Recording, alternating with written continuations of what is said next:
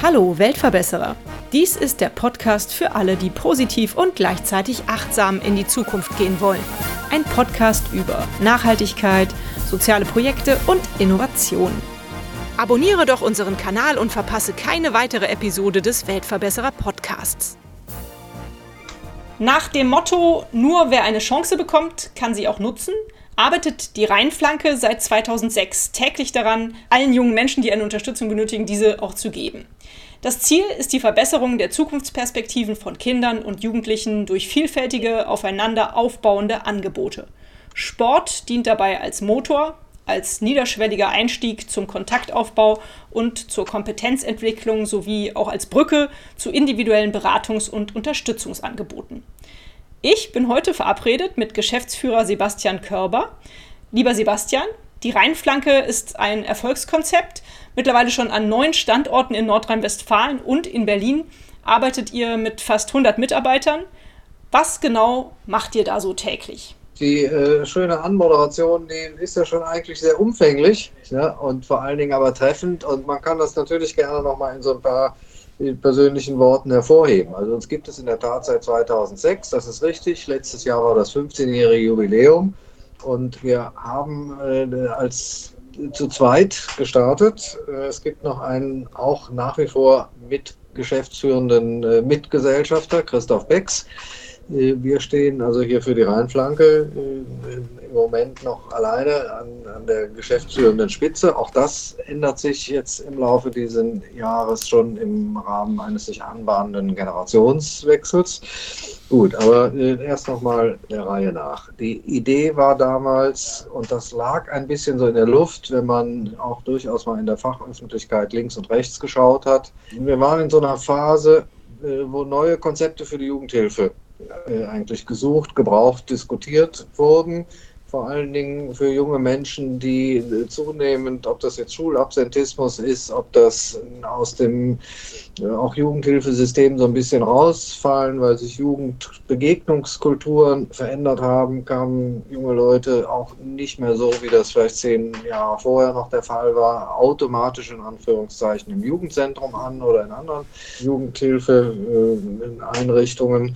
So, da war, man merkte so eine Veränderung. So, und äh, der Kollege Wex, der hatte damals noch als pädagogischer Vorstand einer, äh, einer, Stiftung den Auftrag, einfach mal so innovative Konzepte von Jugendarbeit zu screenen. Und er stieß dann auf einzelne Projekte wie in München, Hamburg, zum Teil Berlin, die schon relativ konsequent äh, auch für die Flüchtlingsarbeit und für eine Integrationsarbeit in Brennpunkten den Sport nach vorne gestellt haben und da namentlich den Fußball. So, da haben wir uns dann etwas intensiver mit beschäftigt, auch äh, bei Kollegen und Kolleginnen, die wir dann in diesen Projekten besuchen durften, durchaus auch festgestellt, dass da eine Offenheit ist, auch Know-how-Transfer zu liefern oder Unterstützung zu liefern, sowas auch zu adaptieren.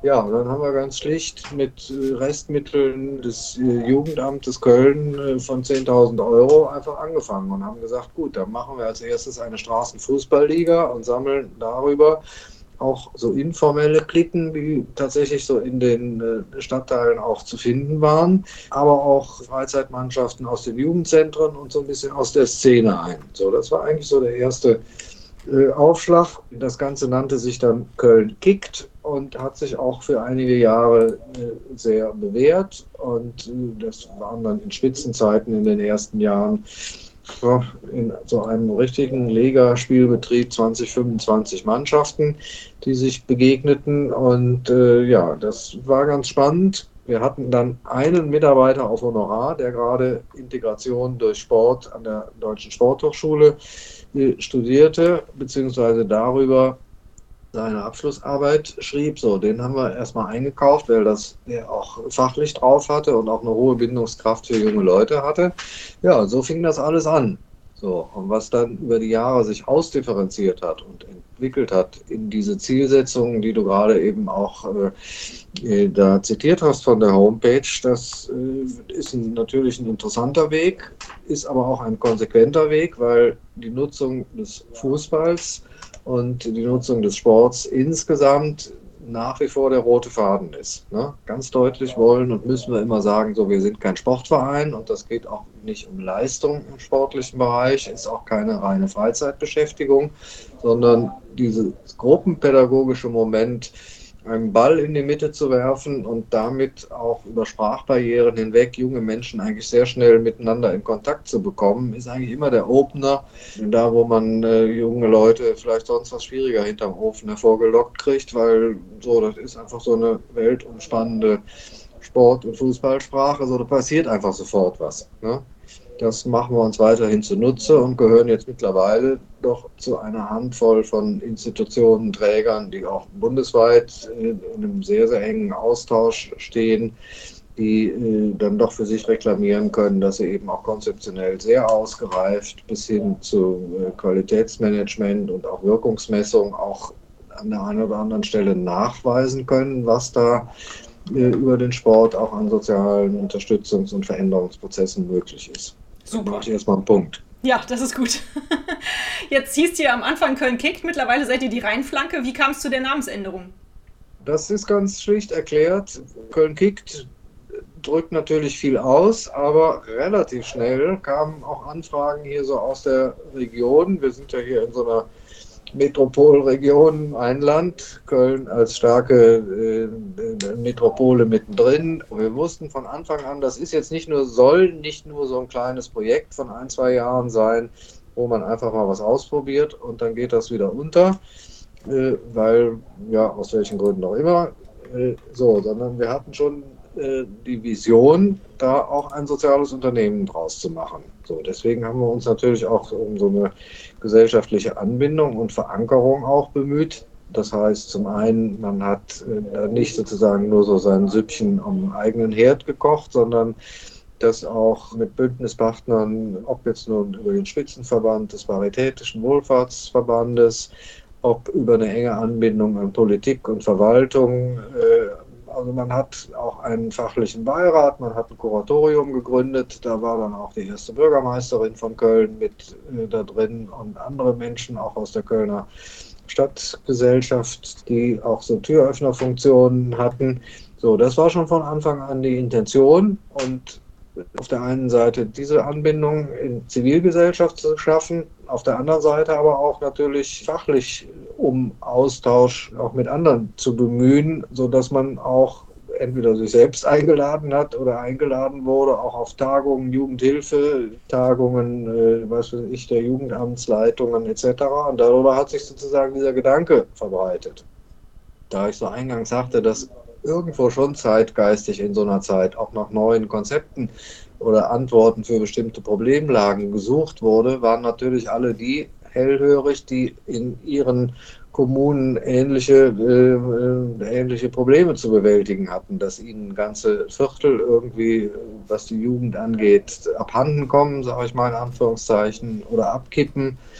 In einer äh, Kommune, das ist südlich hier von Köln, zwischen Köln und Bonn, in Meckenheim, da hatten junge Leute, jetzt sage ich mal ganz schlicht, äh, aus Langeweile, eine ganze Turnhalle abgefackelt und keiner wusste so recht, so wie begegnet man dem jetzt. So, und da sind wir dann in dieser Konzeption einfach rein und haben einen, äh, einen, einen Boxtrainer, der äh, einfach äh, unheimlich gut junge Leute auch irgendwie fordern und auch anbinden kann, da reingeschickt und der hat sozusagen diese Leute, die vorher da so hochauffällig im Stadtteil waren, denen ein Angebot gemacht. Und das wurde äh, hervorragend angenommen und hat auch sofort zur Befriedung da in dieser äh, äh, Kommune geführt, denn die waren da alle in heller Aufregung in so, einer, in so einem Gemeinwesen, das ist ja vollkommen klar.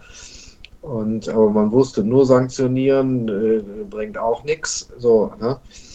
Sicherlich hat man da Täter ermittelt und äh, die auch ganz normal äh, nach polizeilichen und strafrechtlichen Gesichtspunkten äh, mit denen umgegangen. Aber so, wenn dann so mal so eine ganze ganzes Viertel oder ein ganzes Gemeinwesen irgendwie in Aufregung ist. Da muss ja irgendwie etwas mehr passieren, als dass man nur irgendwie zwei, drei Leute irgendwie bestraft oder so. Ne? Das ist dann so die eine Schiene, aber man muss ja für eine soziale Balance wieder sorgen. So, da waren wir dann ein relativ schnell wirksamer erster Ankerpunkt. Ja, und solche Dinge sprechen sich dann auch natürlich in der Fachszene rum, sodass eigentlich jedes Jahr so die eine oder andere Anfrage aus den umliegenden äh, Kommunen dazugekommen ist. Und so wurdet ihr die Rheinflanke. So wurde, war es dann klar, dass der Rhein sicherlich ein Bezugspunkt bleiben muss. Dann haben wir als äh, den auch namensgebend sozusagen für die Rheinflanke genommen. Das passt ja auch. Also alles, was wir jetzt hier in NRW machen, spielt sich dann also auch noch in quasi Sichtweite des Rheins ab, sage ich mal. Äh, Bonn, Köln, Düsseldorf ist sozusagen eine ganz klare auch geografische Linie. Und dann ganz neu Anfang diesen Jahres ist es dann tatsächlich nach einigen Jahren in Berlin, wo wir unter Rheinflanke angetreten sind, dann auch dazu gekommen, dass wir dann dort jetzt zusammen mit einem Partner in einer neuen Gesellschaftsform auch eine Spreeflanke gegründet haben. Sehr schön. Also das ist sozusagen so ein bisschen Luft nach oben. Ne? So viele Flüsse, wie es dann gibt und wo äh, äh, ja, wo das äh, erforderlich sein könnte. Ja, ja. da gibt es ja noch einiges, ne? Isar, Elbe, was weiß ich. Ist, ist noch einiges zu tun. Mhm. Richtig. Ja, toll, dass das so gut läuft. Ich bin da ganz begeistert, äh, wenn ich auf eurer Homepage lese, was ihr mittlerweile alles macht. Sind ja so einige Dinge aufgeführt. Ihr, ihr engagiert euch äh, nicht nur in der Jugend- und Geflüchtetenarbeit im Ganztag, ihr, ihr macht auch sportbasiertes Kompetenztraining, Gesundheitsmanagement, Teambuilding, soziales Lernen. Also da gibt es mittlerweile viele, viele Leistungen, die ihr da aufgebaut habt. Und ihr seid eine GGMBH, richtig? Also finanziert ihr euch aus Spenden und, und Stiftungsgeldern, oder?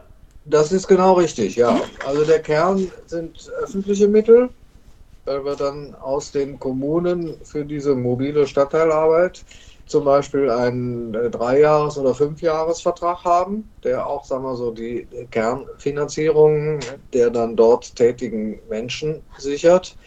Und da wir aber als soziales Unternehmen uns auch begreifen, auch unternehmerisch an der Stelle so vom Selbstverständnis her handeln, brauchen wir und auch ganz real brauchen wir für einen jährlichen Haushalt von roundabout 4 Millionen 30 äh, Prozent Eigenmittel etwa. Die musste zum Teil auch bei Stiftungs- und EU-Finanzierungen mitbringen. Und insofern ist ein aktives Fundraising und auch Drittmittel generieren ein tägliches Geschäft von Geschäftsführung. Wow. Okay, aber anscheinend kriegt ihr das ganz gut hin, wenn es seit 2006 so klappt. Weshalb ich auf euch aufmerksam geworden bin, um da direkt mal jetzt auf den Punkt zu kommen. Ich wusste, dass es euch gibt und ich wollte euch eigentlich auch schon immer mal interviewen. Ihr stand schon immer auf meiner To-Do-Liste sozusagen drauf. Aber jetzt habt ihr gerade ganz aktuell ein Ukraine-Hilfe-Netzwerk gegründet. Und ich glaube, das schlägt genau in die richtige Kerbe, weil ich habe nämlich in meinem Freundeskreis und Bekanntenkreis das Gefühl, alle würden gerne helfen. Alle würden helfen, die Leiden dieses Krieges so minimal wie möglich zu halten und, und Menschen, die in Not geraten, ähm, dazu helfen. Aber keiner weiß so ganz genau, was kann er tun, wo kann er sich hinwenden. Was habt ihr da auf die Beine gestellt mit der Rheinflanke und eurem Ukraine-Hilfenetzwerk? Also der Anlass ist natürlich bitter. Also ist ja auch wirklich weltgeschichtlich bitter. Das kann man gar nicht laut genug sagen, so dass man sich also mit einem Angriffskrieg in Europa auseinandersetzen muss, auch als äh, soziale Organisation. So, das ist, muss man vorne wegstehen mit kleiner Zäsur. So, was natürlich äh, absolut notwendig und richtig ist, sich sofort und so ähnlich haben wir das in 2015 und 16, also auch als ja auch äh, unglaublich viele Menschen auch erstmal in den ersten Moment willkommen geheißen wurden, so aus, aus Syrien und aus weiter entfernteren Kriegsgebieten. Äh, da haben wir im Grunde das schon mal aufgebaut, was wir jetzt unter etwas anderen Vorzeichen äh, für die Menschen und jungen Menschen aus der Ukraine wieder aufgesetzt haben. Äh, also wenn man dann hier ankommt, man landet ja irgendwo erstmal im Ungewissen mit entweder einer traumatischen Fluchterfahrung oder zumindest mit, äh, mit diesem vollkommen ungewissen Gefühl, wo bin ich jetzt, wie sieht meine Zukunft aus. So, und 2015, 16 wie zum Teil auch jetzt. Jetzt ist es ein bisschen anders, sind die Menschen natürlich erstmal alle in, äh, noch in so Not- und Großunterkünften gelandet. Das waren ja zum Teil leergeräumte Baumärkte und irgendwelche Zeltstädte und so weiter. So, und da war, außer dass sie da registriert wurden und Nahrung und Regenschutz gewährt wurde, war ja da erstmal nicht viel. Und da haben wir dann damals auch ganz schnell, und da ist dann eben der Sport wieder so hilfreich, einfach äh, mit einem Bus hinfahren, Kleinbus, hinten Türen auf, zwei Tore rausholen oder ein Basketballkorb, Sportgeräte, so und sofort kannst du so eine kleine Erlebnislandschaft da auf dem Hof bauen und einfach erstmal sagen, so wir sind da und ihr seid willkommen und wir können hier zusammen äh, uns sportlich betätigen. So, dann gibt es natürlich Menschen auf unserer hauptamtlichen Seite, äh, zum Teil auch auf ehrenamtlicher Seite, die haben das natürlich irgendwie gut drauf, sowohl da irgendwie sofort irgendwie eine gute Stimmung zu erzeugen und auch eine, eine ansprechende Sporteinheit zu zaubern. Aber es geht einfach erstmal um Erstkontakt, um auch irgendwie hier von unserer Gesellschaft aus zu signalisieren, so, wir kümmern uns um euch. Ne? So, und dann über den Sport, über dieses gemeinsame Tun ergibt sich ganz, ganz schnell, dass man ins Gespräch kommt, äh, wo dann auch nochmal eine besondere persönliche Hilfe notwendig ist, denn die Fragestellungen sind ja total vielfältig vom ersten Tag an. Wie ist das äh, jetzt, äh, was Geld angeht, was Anmeldestrukturen angeht, bei den jungen Menschen speziell, wie ist es mit Schule, möglicherweise, wenn man etwas älter ist, mit einer beruflichen Perspektive so, und da sind wir dann sowohl als Rheinflanke mit unserem Jobcoaching und all den Kontakten, die wir dann auch in die Behörden haben, um so etwas auch zu organisieren und Hilfe anzubieten, sind wir natürlich schnell dabei.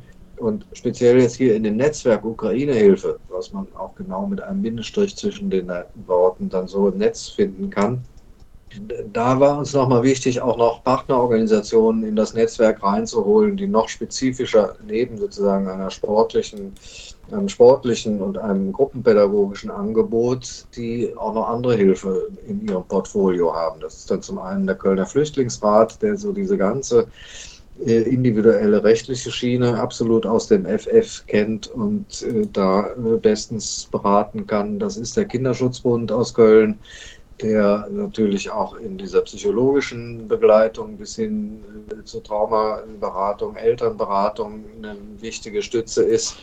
Es ist eine zweite Jugendhilfeorganisation, der Kölner Spiegelzirkus, die machen dann ähnlich aufmunternde und einladende Kulturprogramme, wie wir das auch tun. Und wir haben die Kölner Freiwilligenagentur, auch ganz wichtiger Bündnispartner, weil darüber auch in einer bestimmten Mechanik dann auch viele der Menschen, die sich, wie du eben auch sagtest, durchaus in, in irgendeiner Form auch äh, live engagieren möchten, auch dahin gelotst werden, wo jetzt sozusagen gerade äh, auch neue Angebote entstehen. Das ist ja permanent auch jede Woche anders. So, es gibt jetzt in Köln so ein paar größere Unterkünfte. So, da gibt es auch einen festen Wochenplan, wo wir und viele andere aus der Jugendhilfeszene gut abgestimmt mit dem Jugendamt etwas tun. Es gibt aber auch immer wieder diese Nischen, wo plötzlich dann doch in einem Stadtteil auch Menschen wohnen und man einfach auf dem Bolzplatz im Viertel etwas anbietet und vielleicht mal eine blau-gelbe Fahne raushängt, damit das ein bisschen identifiziert werden kann. Dann ist man an der Stelle natürlich auch doch schon schnell an dem Punkt, dass man auch Menschen, äh, junge Menschen hier wieder über den Sport zusammenbringt im, im Stadtviertel, die eben nicht nur, also das hängt dann am Bolzplatz nicht äh, für Ukraine only, sondern äh, da ist natürlich jeder willkommen. So, und das ist ja dann auch die langfristige äh, Aufgabe, auch äh, Integration und Kennenlernen, Kontakt auch äh, mit den Menschen, die hier auch schon wohnen und den jungen Menschen herzustellen. Ne? Ja, auf jeden Fall. Wie ist das denn, wenn jemand Interesse hat, was zu tun? Auf eurer Seite sehe ich, ihr habt es so in drei Reiter aufgeteilt. Einmal Zeitspenden, äh, Ehrenamtliche und Geldspenden. Sind das die drei ja. Möglichkeiten, die man so hat, wenn man etwas bewegen möchte? Das sind die drei Möglichkeiten. Und viel Zuspruch kommt natürlich da auch aus der Stiftungswelt. Das ist ja auch noch ein Netzwerkpartner. Aus der Ecke kommt ja dann auch entweder logistische oder monetäre Unterstützung. Und ja, es ist so, wie das diese drei Reiter beschreiben. Man kann eben über eine Mechanik unseres Partners Kölner Freiwilligenagentur sehr schnell äh, auch aktiv seine Einsatzbereitschaft bekunden und bekommt dann eine Rückmeldung. Man kann Geld spenden und das äh, dann auch erfahren, was damit passiert. Viele wollen das auch dann etwas genauer wissen und rufen mal an, damit man also auch bestimmte äh, Gelder auch äh, projektbezogen einsetzen kann. Und dann darf man über diese da angegebenen Kontakttelefonnummern auch mit jedem anderen Anliegen oder Frage oder Anregung auf uns zukommen. Ne? Mhm. Der Überbau bzw. die Initialzündung die kam nämlich tatsächlich von der Kurt und Maria Dohle Stiftung, mit der wir auch eng befreundet sind und gerade so im Bereich äh, Ausbildungsförderung äh, schon lange Jahre zusammenarbeiten. Die, die, haben einen sehr rührigen äh, Geschäftsführer und einen unglaublich engagierten Vorstand und auch aus sich heraus gesagt, so, wir wollen unbedingt hier auch ein erstes Zeichen setzen und Hilfe anschieben. So, und aufgrund dieser engen persönlichen Kontakte sind die auf uns zugekommen. So, die wussten zum Teil zum einen, was wir in 2015, 16 auch aufgebaut haben und sagten, so, wer kann denn jetzt hier in Köln vielleicht so ein bisschen ja, Drehkreuz eben für so eine vernetzte Hilfe sein. So, die haben dann auch äh, eine erste sechsstellige Summe in den Pott getan, damit wir uns da die ersten drei, vier Monate ganz operativ und praktisch eben auch Menschen auch von der hauptamtlichen Seite aus einfach mit bezahlten Stunden jetzt da reingeben können, in das aktive Tun. Mhm, super, klasse. Ja, so einen Anschub äh, kann man natürlich gut gebrauchen bei so einem Projekt. Wie ist denn das Feedback? Äh, stoßt ihr auf offene Ohren?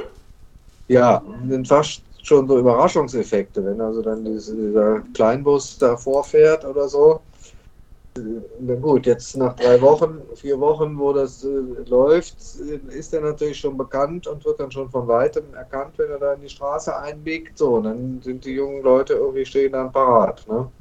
So, aber da ja auch in diesen Unterkünften immer noch wieder relativ viel Fluktuation ist, gibt es auch sozusagen bei jedem Einsatz wieder neue Menschen, die man kennenlernt und die einerseits verblüfft, andererseits aber auch dankbar sind und eigentlich schnell über den Sport dann auch einfach mal auch ähm, für einen Moment das, was sie ansonsten auch an Sorgen, Nöten, Ängsten und alles, was sie da im Rucksack mitgebracht haben, ein bisschen vergessen. Ne?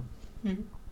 Ohne dass man jetzt irgendwie äh, da komisch drüber hinweggeht, aber es schafft mal so eine gewisse partielle Leichtigkeit. Auch auf der anderen Seite ist da das Feedback auch gut, also bei den ehrenamtlichen Helfern oder bei den Spendern? Also die Spendenbereitschaft ist hoch. Ne? Das ist auch manchmal interessant. Das sind dann auch kleine Beträge, wo auch irgendwie, ob das jetzt ein Freundeskreis oder so, das sind dann auch mal 100 Euro, die irgendwo gesammelt werden. Äh, was weiß ich, beim Doppelkopfabend oder so.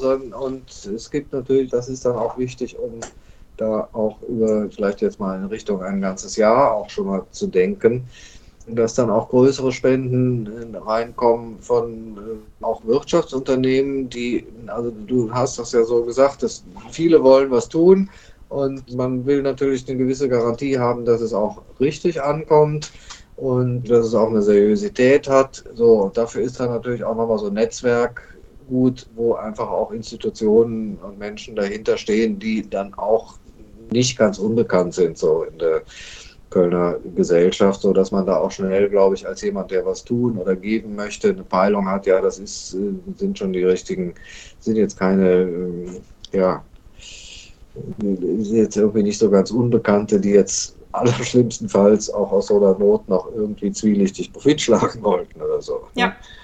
Also tummelt sich ja alles Mögliche ganz schnell im Netz und sonst wo, wo man dies tun kann, wo man jenes tun kann und jeder schaut ja auch ein bisschen danach so, wo ist das wirklich verlässlich und auch gut eingesetzt. Ne? Ja, das stimmt. Auf jeden Fall. Was kannst du denn sagen, was ist aktuell so eure größte Herausforderung? Ist es dieses Projekt Ukraine-Hilfe-Netzwerk oder steht ihr noch vor anderen großen Herausforderungen im Moment als Reihenflanke? Also die größte Herausforderung ist eigentlich jetzt nicht nur in dem äh, Feld der Ukraine-Hilfe. Die größte Herausforderung, wo wir eigentlich überall, ob das jetzt einfach ganz frei in der Arbeit auf der Straße oder auch vor allen Dingen in der Arbeit in der Schule ist, nach dieser langen Corona-Phase, wo sozusagen so eine Jugendkultur und vor allen Dingen die Menschen individuell doch ziemlich durcheinandergewirbelt worden sind. Ne? Weil eigentlich in ja schon oft etwas fragilen sozialen Bindungssystemen wenn dann irgendwie noch Schule weggefallen ist. Und da ist eigentlich der absolut größte soziale Aufholbedarf gerade.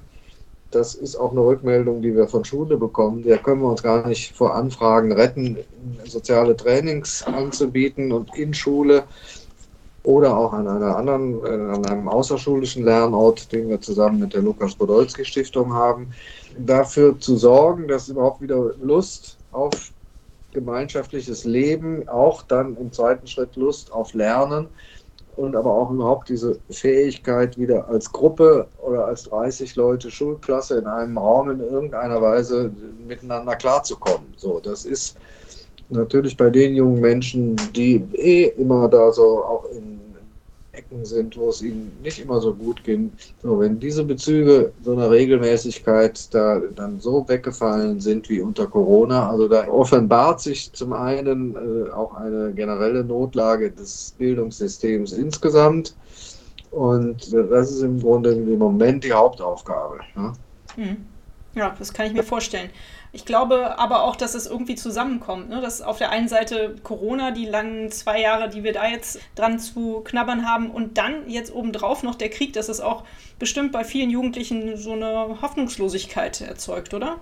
Absolut, ja, ja. Ne? Also ich meine, das ist ja auch, also selbst wir bezeichnen uns jetzt mal irgendwie als allgemein gebildet und erwachsen, äh, und, äh, erwachsen ja. intellektuell in der Lage, uns auch aus verschiedensten Quellen falsch und richtig irgendwie rauszufiltern. Also da sind wir ja auch oftmals genau an solchen Baustellen auch Übersetzungshelferinnen und Helfer für die jungen Menschen, die nachvollziehbar auch so eine komplexe Gemengelage, Weltlage, ihre eigene Lage auch nicht ohne Hilfe dann so überblicken können. Was hm. auch gefährlich ist, das führt auch dazu, dass sie dann sozusagen den falschen Führern zum Teil hinterherlaufen, muss man auch aufpassen. Ne?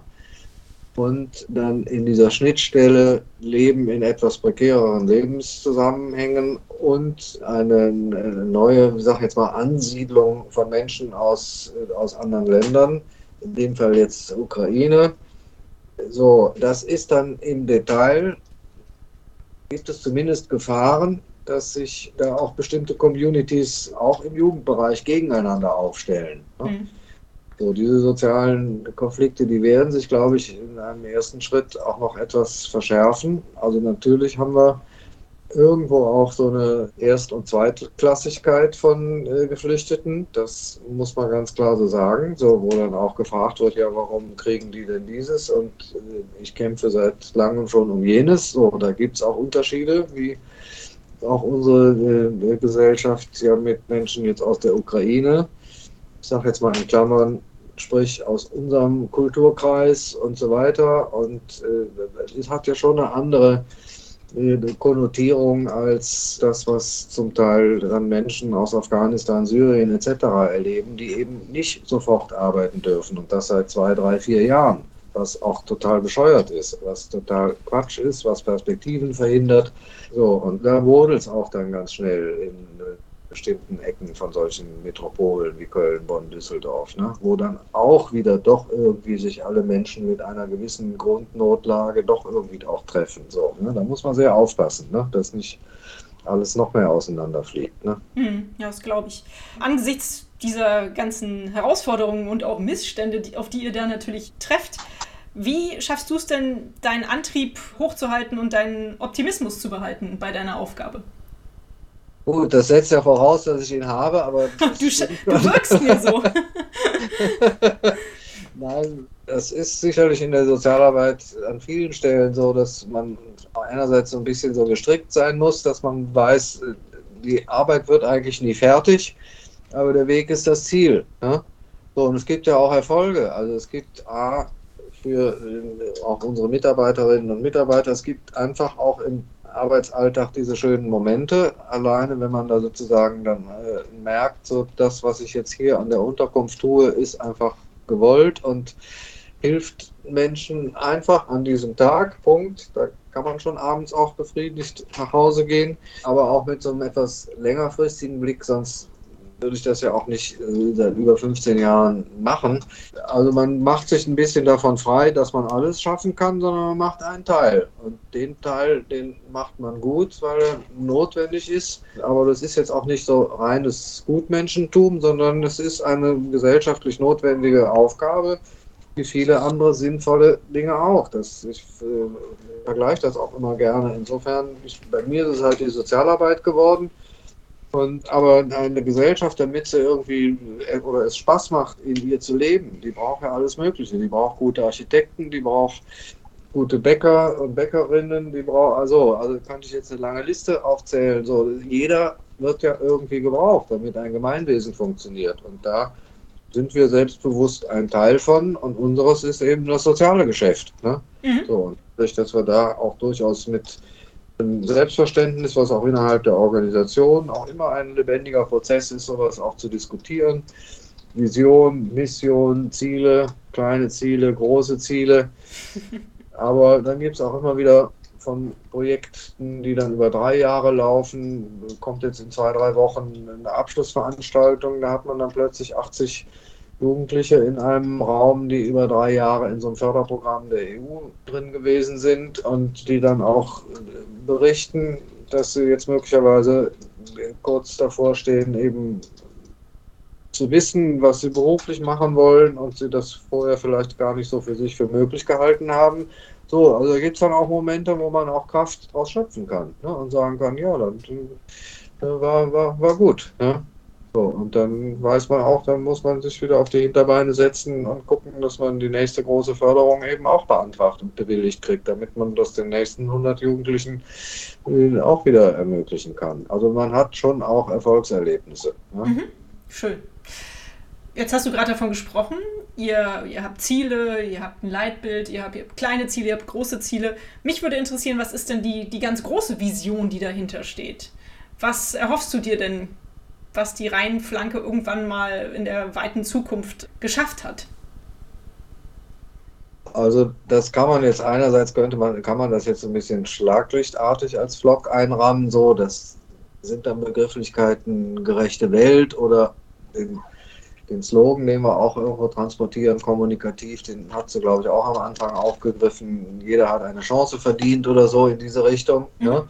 So, das das muss man jetzt aber auch nicht wie so eine Fahne jeden Tag vor sich hertragen, dann wird so zur Attitüde, die sich so ein bisschen totläuft, ist aber trotzdem ernst gemeint, so, ne? aber ist einfach mal so eine, eine Metaebene. Jetzt als Organisation gedacht, so wie unsere Entwicklung gewesen ist, so wie wir die jetzt auch mit ähm, Dingen, die so in Zukunft passieren, äh, auch vorhaben ist das schon so, dass wir uns auch begreifen, eben als eine Gesellschaft auch durchaus politischer Faktor, der sich einfach einmischt, so will ich mal sagen. Ne? Ich hatte eben auch von so den, den Notständen, die man jetzt noch viel mehr, äh, da auch im Bildungssektor auch wirklich an Entwicklungen nach und in Corona festmachen kann. Und zum Glück ja auch wahrnimmt, dass äh, auch Politik, Verwaltung und so weiter Überall wird darüber diskutiert und es kommt eine Offenheit auf, auch bestimmte Sachen, die man dann jahrelang nicht hinterfragt hat, nochmal irgendwie neu zu hinterfragen oder eine Offenheit für neue Konzepte auch in der Bildung entsteht. So, und da müssen wir so, und das können wir, weil wir es einfach drauf haben, da beteiligen wir uns einfach auch an Diskussionen. Das ist jetzt heute noch nicht so, dass wir jetzt sozusagen als fest installierte Beraterinnen und Berater der Bundesregierung auf dem Schoß sitzen, aber das schließe ich nicht aus. Ne? Mhm. Also wir sind mittlerweile doch mit unseren Netzwerkpartnern dann so weit. Also Kevin Kühner zum Beispiel hat uns in Berlin letzte Woche besucht. Schön. So, ne? Ja, das ist ja cool. Ja, so, und das, äh, das meine ich damit so ein bisschen, so diese Richtung. Ne? Mhm. So, und auch das hat was, so ein bisschen einfach seine alltägliche Arbeit gut tun. Dafür musst du so einen Laden so führen und aufbauen, dass die Menschen, die es in der Praxis vor Ort jeden Tag machen, einfach äh, eine gute Rahmenbedingung haben. Dafür brauchst du Geld, das muss, muss Geschäftsleitung besorgen, damit auch Arbeitsverträge vernünftig dotiert sind und so weiter. So, das, das hat ja alles nach hinten und außen seine Wechselwirkung und seine Bedeutung. Und auch das hilft, glaube ich, zur Motivation, sich durchaus als Partner und Gesprächspartner auch im gesellschaftspolitischen Raum zu begreifen und da durchaus auch mal die Kraft, die man vielleicht hat und die Kontakte vor allen Dingen, die man auch schon über die Jahre aufgebaut hat, so zu nutzen, dass man einfach sagt, so, wir, ihr stellt überall die Fragen, wie es gehen soll mit Antirassismus und dieses und jenes. Wir nicht weder oberlehrerhaft noch allumfassend, aber an bestimmten Stellen können wir einfach Antworten geben. Soweit sind wir. Ne? Mhm. So, und dann äh, ist man manchmal froh, wenn man zu solchen Dialogen automatisch eingeladen wird und an der einen oder anderen Stelle stimulieren wir das auch und sagen, wenn ihr dazu was wissen wollt, dann kommen wir gerne vorbei. Ne? Cool, sehr schön. Fühlst du dich denn als Weltverbesserer? Denkst du, dass die Rheinflanke, also Köln kickt, was ihr ursprünglich mal gegründet habt und jetzt die Rheinflanke eine Organisation ist, die die Welt verbessert? Ja, das kann man bejahen. Doch, ja, ja, sicher. Es wäre jetzt nicht so meine eigene Titulierung, so, das muss ich für mich so nicht haben. Das ja. hat aber auch mit einer, äh, ja, so, also ich will mich da nicht, schon gar nicht als Person irgendwie überhöhen. So, mhm. deswegen ja, ich müsste jetzt nicht den Weltverbessererorden haben oder auch nicht das Bundesverdienstkreuz, so, sondern es ist einfach gut, dass es uns, ich bin es ja nun überhaupt nicht alleine äh, bei 100, über 100 Menschen, die das hier tun. So, ich habe eine Aufgabe in der Geschäftsleitung, bestimmte Rollen und für diese und jene Dinge zu sorgen und äh, habe genauso den Respekt vor demjenigen, der da äh, auch morgens um 8 äh, in der Schule mit 15 durchgeknallten, die dann vom Wochenende durchgewirbelt, äh, weil die Beziehungslosigkeit zu Hause da wieder irgendwie so elend war, dann um der Anfang irgendwie ein, in eine Gruppe da äh, für die Woche fit zu machen. So, da habe ich dann großen Respekt vor. Ne? Mhm. So, ich habe vieles auch praktisch äh, vor vielen Jahren auch selber gemacht und weiß dann, worum es geht. Jetzt mache ich es nicht mehr selber praktisch.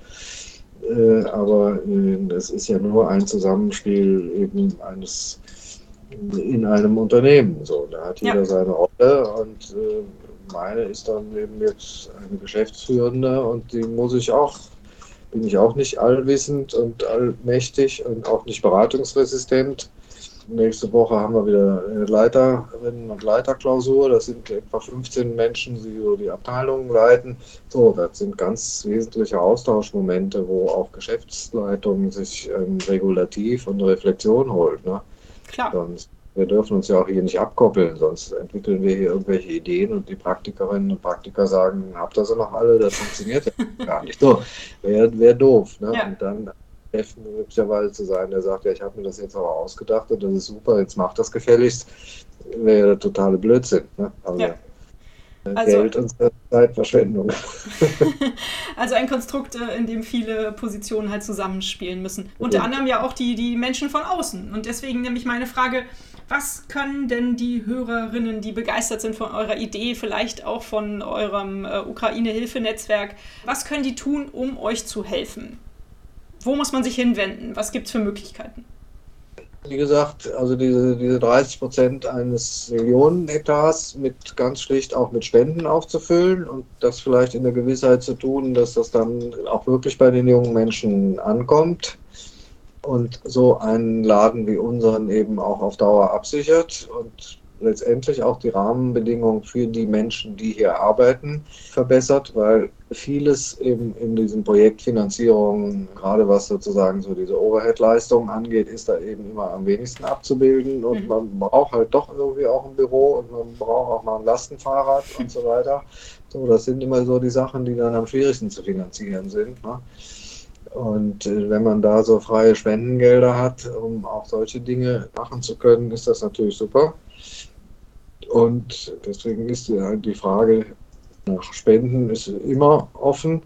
Das kann aber auch, und deswegen würde ich sozusagen, auch wenn ich jetzt, ist ja jetzt kein direkter Dialog mit Menschen, die etwas tun wollen, das sind aber auch manchmal hochinteressante Ideen, die Leute von außen reintragen, die sagen, ich habe jetzt vielleicht gar nicht irgendwie die Spende im Kopf. Ich habe aber diese Unterstützungsmöglichkeit, ob das irgendwie ein Restaurantbesitzer äh, ist, der sagt, wir machen hier einmal im Jahr einen Adventsmarkt und ihr seid unser Sozialpartner und kommt doch einfach mit einem Infostand dabei und äh, 50 Cent von jedem Glühwein sind für euch. So, dann hast du auch ratzfatz mal an so einem Wochenende 3.000, 4.000 Euro zusammen und äh, man ist aber auch wieder in Gemeinschaft, weil wir dann da auch präsent sind und man redet mit Leuten. So, also das sind auch ganz tolle Sachen, die sich ergeben. Ne? Ja.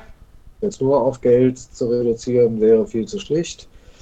So, das sind auch ganz andere Unterstützungsleistungen oder ein Unternehmer, äh, der so diese Großplakate hier in Köln äh, bestückt, ist auf uns zugekommen und da haben wir mal eine Weile überlegt, ob man so eine Plakatkampagne irgendwie mit ein paar Slogans machen kann. Ne? So, also Öffentlichkeitsarbeit zusammen so ein bisschen äh, macht. Also ganz, da sind wir auch sehr offen und äh, auch nicht im Blick, glaube ich, auch nicht eingeschränkt sondern also wer eine Frage hat oder auch eine Idee hat, sei sie noch so erstmal unausgereift im Sinne von nicht fertig oder so, dann äh, also sich gemeinsam an den Tisch setzen, was man ja jetzt auch alles wieder darf, und einfach mal irgendwie zu fachsimpeln oder was auszubrüten, da kommen eigentlich immer die besten Sachen bei raus. Ne? Ja, das glaube ich.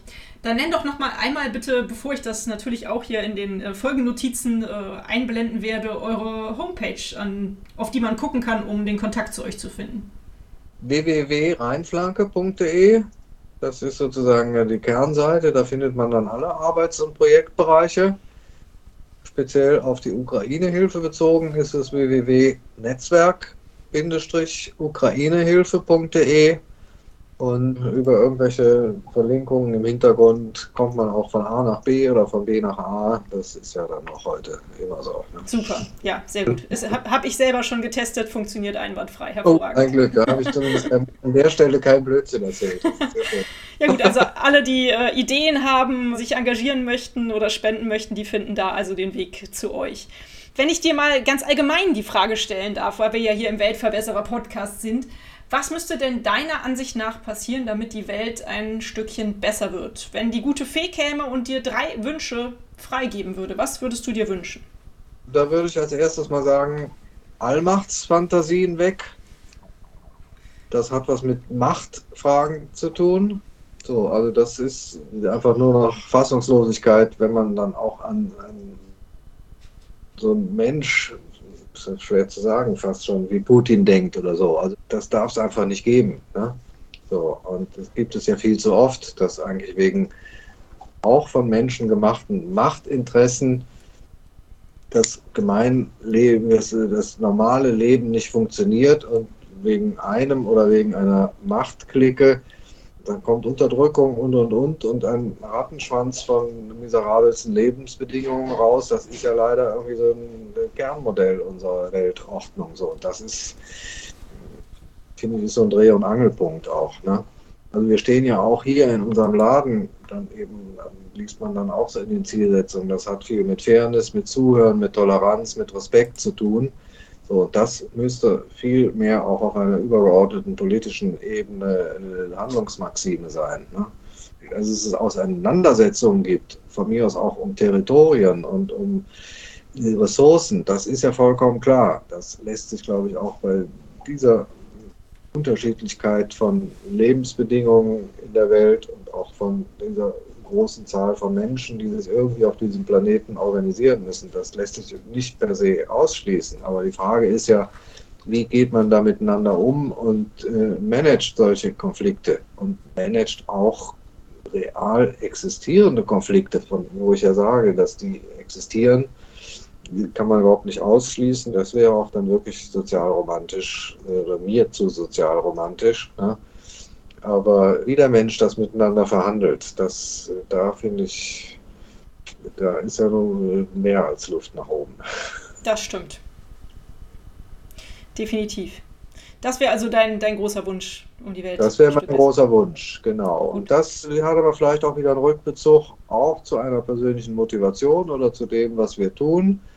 Gerade so dieses Konfliktmanagement und was auch was mit einer eigenen Haltung zu tun hat und wo junge Menschen auch bei uns in den Projekten lernen, auch einfach einen Frust oder einen Widerstand mal anders auszuhalten oder dem auch anders zu begegnen als mit, äh, mit Abwehr oder Gewalt.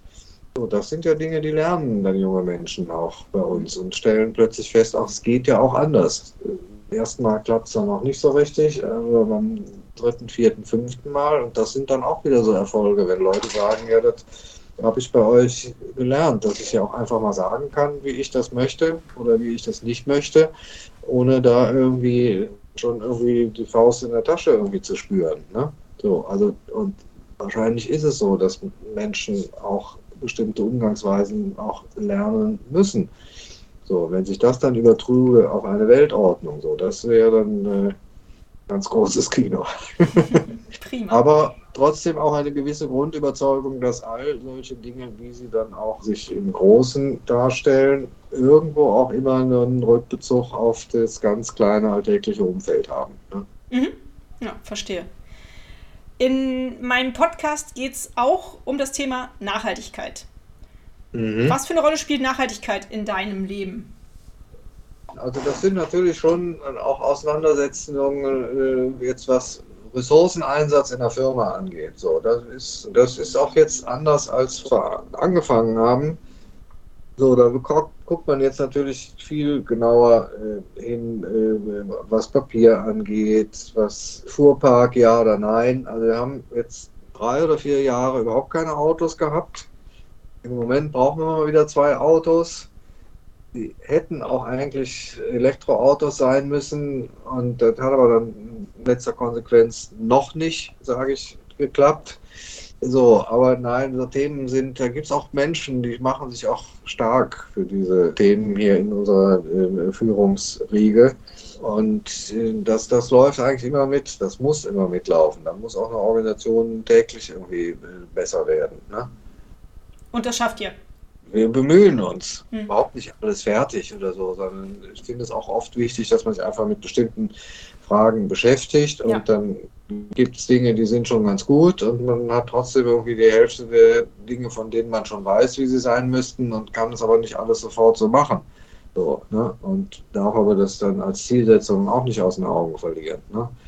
Und das ist dann aber insofern auch ganz interessant. Es ist natürlich schön, dass dann auch ne, jüngere Menschen auch in Richtung äh, Mitverantwortung und, und äh, Führungsverantwortung in Projekten für Projekte so äh, junge Leute dann auch aus bestimmten Szenen bringen natürlich genau auch diesen Drive mit. Ne? So, wenn ich jetzt sozusagen ein, ein, Geschäftsführer wäre, den das alles nicht interessiert, dann würde ich das ja irgendwie deckeln oder denken, das hat mit uns nichts zu tun. Ich, oder wir lassen es aber eben sehr, sehr gerne zu, dass Menschen mit diesen zeitgemäßen Fragestellungen und auch Arbeits- und Denkansätzen, auch hier eben gerade in dem Bereich, was Umweltbewusstsein und äh, äh, Nachhaltigkeit und so weiter angeht, wir lassen das ja zu, dass das im, im, Unternehmen einen Platz hat. So in dem Bewusstsein, das muss noch viel mehr werden, als wir das jetzt heute äh, so festmachen könnten. Ne?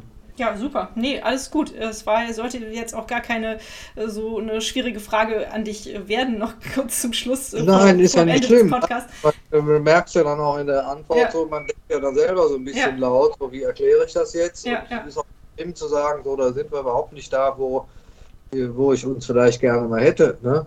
Ja, ist doch so, auch eine Antwort. Und, ist ein Prozess. Äh, ja, ja, also und also es ist gut, dass Menschen da sind, die sich ernsthaft damit beschäftigen und das nimmt dann auch eine Leitung ernst. Ne? Prima, sehr schön. Nun aber zu meiner allerletzten Frage an dich. Ähm, dann entlasse ich dich auch in deine weiteren äh, Aufgaben des Tages. Mein lieber Sebastian, die letzte Frage geht immer nach einem Buchtipp. Hast du einen schönen ja. Buchtipp? Was hast du in letzter Zeit gelesen, was dich begeistert hat und was du meinen Hörerinnen empfehlen kannst? Ich bin also ziemlicher Nichtleser. Ne? Oh. Ist, also ich mache es mal ganz anders. ich habe gerade einen sehr lustigen Song gehört, den ich dann auch zumindest bei uns in der Familie mal rumgeschickt habe, weil da auch viele Kinder mit Enkelchen und so weiter sind, die zum Teil dann auch in der Kita sind. Gibt hier in Köln oder gab es über Jahre eben eine, eine A cappella-Formation, Basta heißt die. Mhm. die äh, nimmt jetzt etwas ab, glaube ich, in ihrer Auftrittsintensität und die Jungs verändern sich auch in ihren Karrieren. Der William Wahl, der hat eine sehr lustige Version gemacht von Chiquikita von ABBA und das ist dann der Titel Chiquikita. Das ist sehr lustig. Also so Helikoptereltern da irgendwie äh, ihre Kindern da äh, sozusagen mit 18 Monaten schon den Englischkurses andienen wollen. Das wäre jetzt sozusagen eine etwas umwegige Antwort hier auf ein, äh, etwas, was man sich vielleicht mit Augenzwinkern doch mal anhören kann. Super, vielen Dank. Freue ich mich auf jeden Fall sehr drüber. Werde ich mir gleich mal anhören und äh, ich denke, das werden die Hörerinnen mit Sicherheit auch gerne. Sebastian, äh, vielen, vielen Dank für das spannende Gespräch. Vielen Dank für euer tolles Engagement. Nicht zuletzt äh, in Richtung Ukraine-Hilfe-Netzwerk. Das hat es auf jeden Fall gebraucht, dass da auch nochmal jemand was aufsetzt und was anbietet. Schön, dass ihr das macht. Vielen Dank für das tolle Interview. Ich habe mich gefreut, dass du uns ausfindig äh, wie äh, auch eingeladen hast und grüße natürlich auch alle, die das dann hören und äh, stehe dazu, dass wir immer ansprechbar sind, wenn das Fragen, Anregungen etc. auslöst. Danke. Tschüss. Ja, herzlichen Dank. Tschüss. Und euch vielen Dank fürs Zuhören. Wie immer findet ihr natürlich alle Informationen und Links zu diesem Projekt in den Show Notes.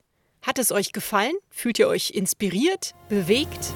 Habt ihr Verbesserungsvorschläge für mich? Dann schreibt mir gerne. Auch die E-Mail-Adresse findet ihr in den Show Notes. Abonniert doch den Weltverbesserer Podcast, dann verpasst ihr keine Episode mehr. Teilt, liked und kommentiert diese Folge des Weltverbesserer Podcasts. Ich würde mich sehr freuen. Vielen Dank dafür und bis bald. Eure Birte.